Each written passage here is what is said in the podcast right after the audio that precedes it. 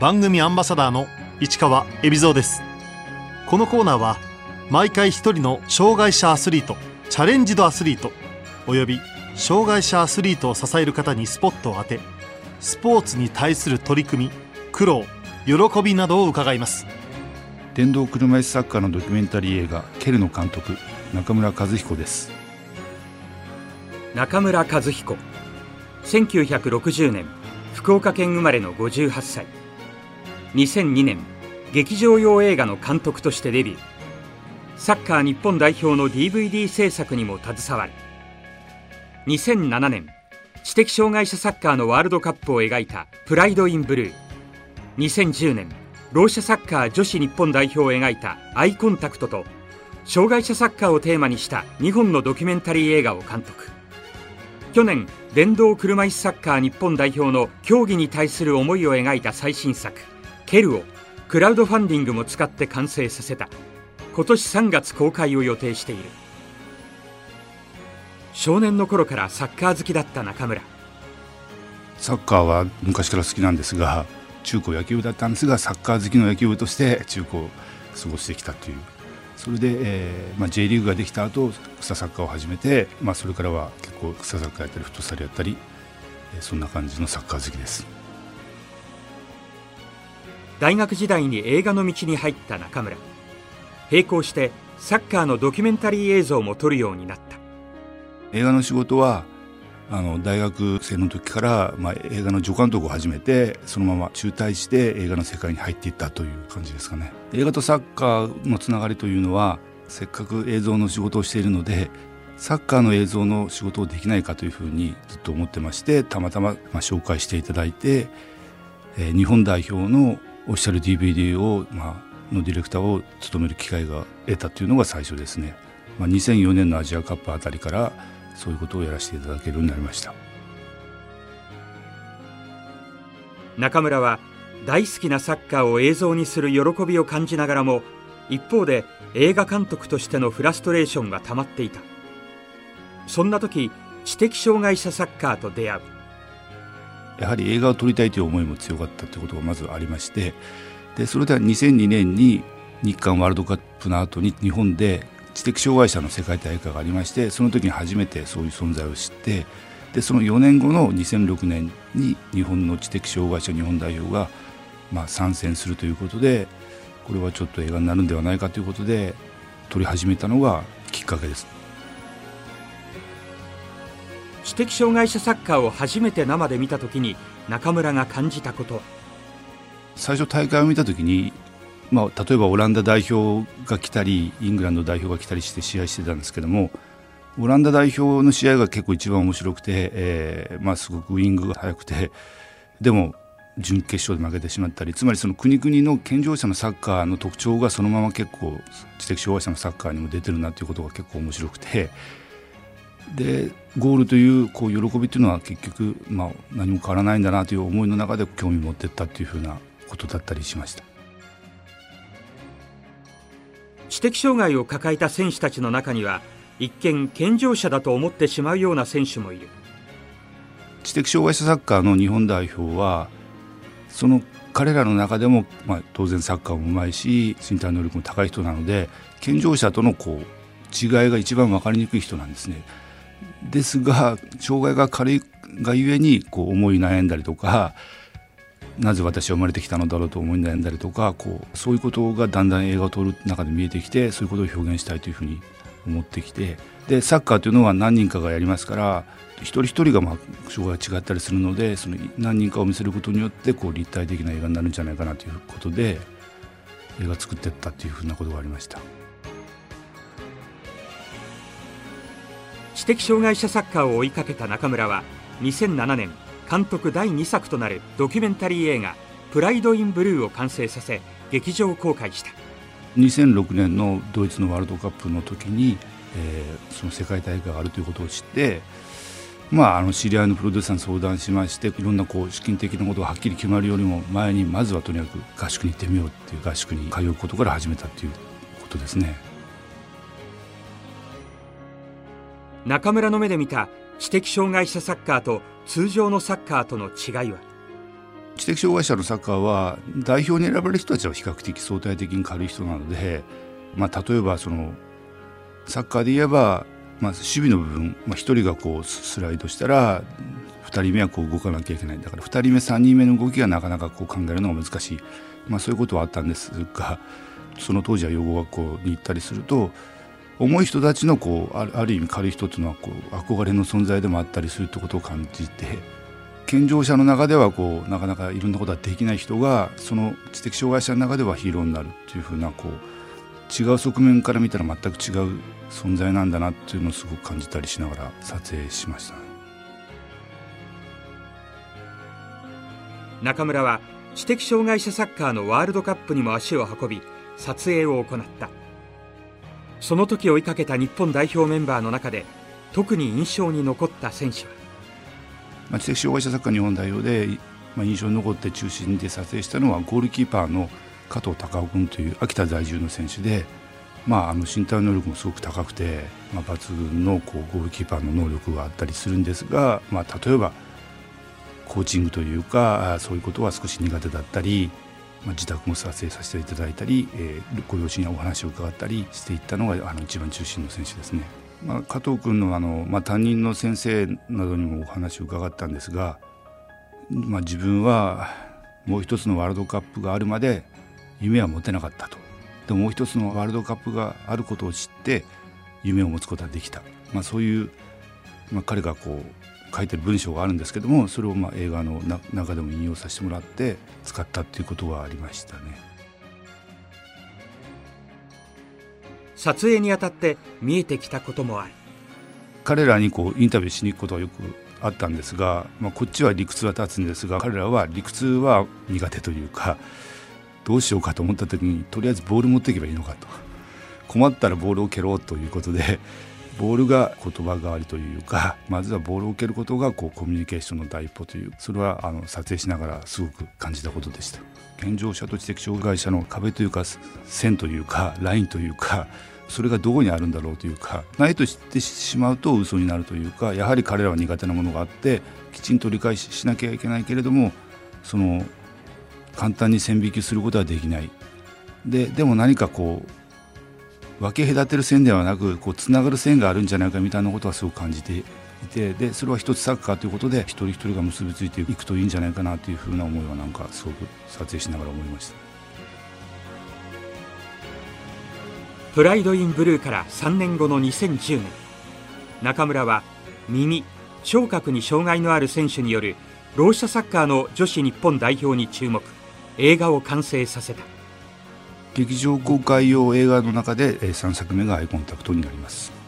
プライディブルーの映画の中で、まあ、一番最後のエンディングテロップに各障害者サッカーとその当時の日本代表のゴールシーンが出てきてそれはあのゴールの重みは何一つ変わらないというふうな思いを込めて並べたんですがその時に知的障害者サッカー以外の障害サッカーその当時は4つあったんですが全部行きましてその時にこうろう者サッカーデフサッカーと出会いましてもう行った時に撮りたいと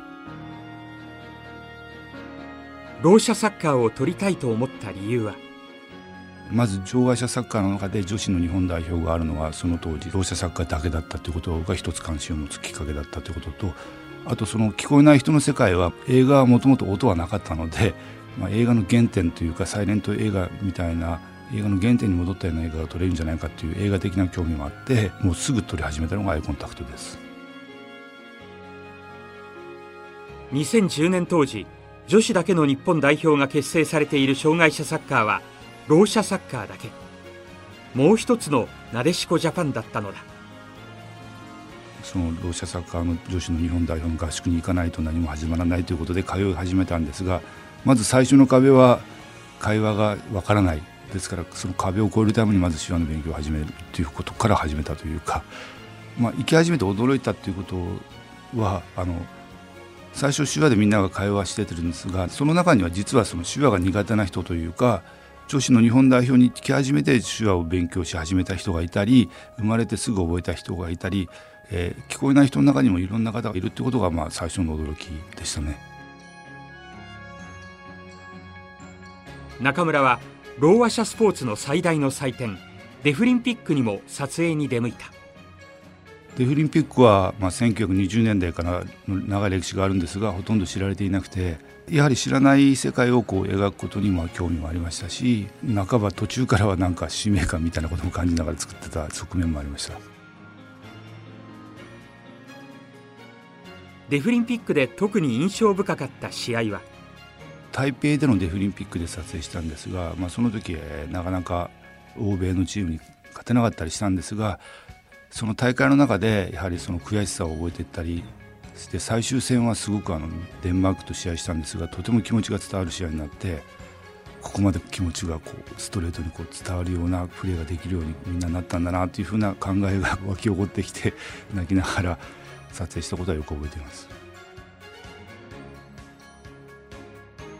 アイコンタクトという映画のタイトルに中村が込めたものと映画の中で顔を上げないと伝わらないからっていうことを喋ってる選手がいてでそのことは映画のコピーでも使ってるんですが目と目を合わせてアイコンタクトをすることで彼女たちは初めて意思疎通ができる。心だけでは通じないというかそういう見ることの大切さはすごく感じる映画でしたね。前作から9年中村が電動車椅子サッカーを追いかけようと思った理由は知的障害者のサッカーの映画の「プライド・イン・ブルーの」まあ、ラストの方の撮影で電動車サッカーを実は一度見に行っていて2011年に5年ぶりで実は見たんですが国際ルールが変更になっていてボールの大きさも3 2 5センチになってで車椅子のスピードも速くなったり国際ルールでは速くなって、えよりこう競技性の高いスポーツになっていったということで、えー、一つ興味を持ったということが一つと、まあ、その久しぶりに見た時に、えー、長岡真理さんという女子選手を見たんですがその試合は日本代表と関東の代表の強化試合みたいなことだったんですが彼女は日本代表ではなかったんですが相手チームの方にいたんですがその彼女のこう気持ちの強さみたいなのがこう客観的に見て伝わってきてすごく彼女に関心を持ってこう映画を撮りたいなと思ったのが最初のきっかけですね。でそれはなでしこジャパンが世界一になる前の日でつまりあのもう一人のなでしこジャパンがここにもいるなと思ったっていうのがきっかけというか始まりです。電動車椅子サッカーとは指先で操作する電動車椅子に乗った4名の選手がドリブルパス回転シュートを駆使してゴール数を競う競技。選手たちの多くは SMA 脊髄性筋萎縮症や筋ジストロフィー脳性麻痺など重い障害を持っている。中村が注目した長岡真理は SMA 患者でほとんど体の自由が利かない状態だった。まず試合見て関心を持って、えー、チーム練習横浜クラッカーズというチームに所属していますからそのチーム練習に伺って、まあ、あなたをあなたはおそらく日本代表に今後選ばれると思うワールドカップまで、えー、撮影させてほしいというふうなことを言ったんですがその当時は日本代表選手ではありませんでしたから少し戸惑いもあったようなふうなことは後できました、まあ、うまくいかないことも結構その後ありまして日本代表から落ちた時もあったり、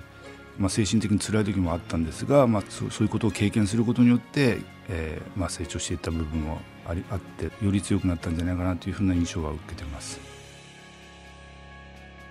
撮影が長期にわたる間思わぬ理由で撮影は延長を余儀なくされた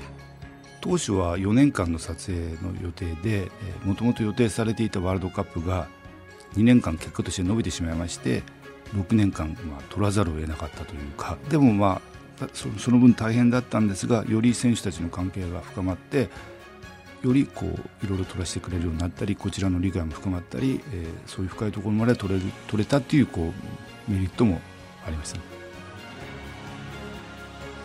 不足した資金を補ってくれたのがネット上で有志から資金を調達するクラウドファンディングだった。クラウドファンディングはまあ完成した後にこう始めたんですがかなりこう資金的には力を使い果たしたっていうこともありまして配給や宣伝にかかる費用をご協力くださいということで、もともとの目標額は200万ということに設定しまして、まあ、220万は超える金額が集まりまして、まあ、非常に助けられたというふうなことです。去年電動車椅子サッカー日本代表を描いた最新作「ケル」が6年の月日を経て完成。いよいよ今月一般公開が始まる。映画ケルはまずあの東京国際映画祭の、まあ、オールナイト上映という形で、え最初に昨年の10月に上映しましてそれで、え先日横浜フットボール映画祭で1日上映する機会がありましてで今後はあの3月23日からポレポレ東長野の方で一般公開が決まってます。この映画で中村が見てほしいところは？まあ、1人だけの選手じゃなく複数の選手を追ってますのでその思いの強さを見てほしい。でまあ当然あのプレーも当然撮影していて試合の場面もありますがプライベートも結構撮影していまして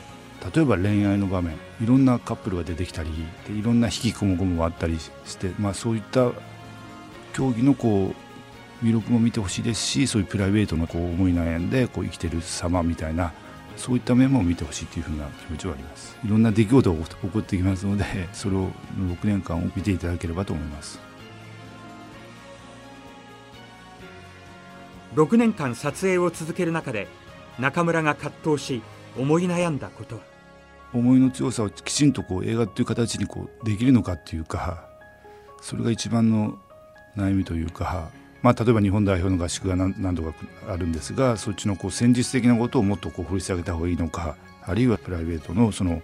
まあ、恋愛のことだったりあるいはそのヘルパーさんとの関係介護者との関係いろんなこう側面を持った、まあ、映画でもあったりしますので、えー、いろんな面を持ってるというようなことをこう一つのまあケルという作品にこうまとめようとしたということですね。この映画には北澤剛会長率いる日本障害者サッカー連盟日本サッカー協会もバックアップ体制を組んでくれた。バリアフリーのこう社会との、まあ、JFA ハウスでやるんですが、まあ、こちらから働きかけましてそういうことはできないかということで、えー、お願いして、まあ、実現したのが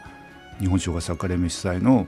バリアフリー社会なんですが北澤さん会長になってで、まあ、そういった意味ではあの最初の頃はあまりこう理解してくれる人が周りにいなかったんですがこのところこう理解してくださる方が増えていってすごく心強い流れができていてそういった流れながらの社会になります。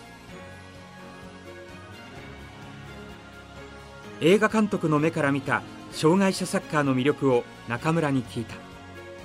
まあ、サッカーということでいうとやっぱゴールの喜びは何も変わらないというかそれは障害者であっても何であっても変わらないというかやはりサッカーというのがその障害というものを一つ超える存在になりうるというふうな思いはすごくありますね、まあ、バスケットコートぐらいの大きさで4対4でプレーするスポーツですから結構あの意外とスペースがなくてその中でボールを通すスペースを探してゴールしていくというのは戦術が極めて重要になってきてで本当にこうある意味リズムみたいなこともあったり極めてだから戦術性の高いスポーツそういった意味でもとても興味深いスポーツです電動車サッカーのこう魅力を映画で感じ取れる取ってもらえるんじゃないかと思いますので見ていただければと思っています。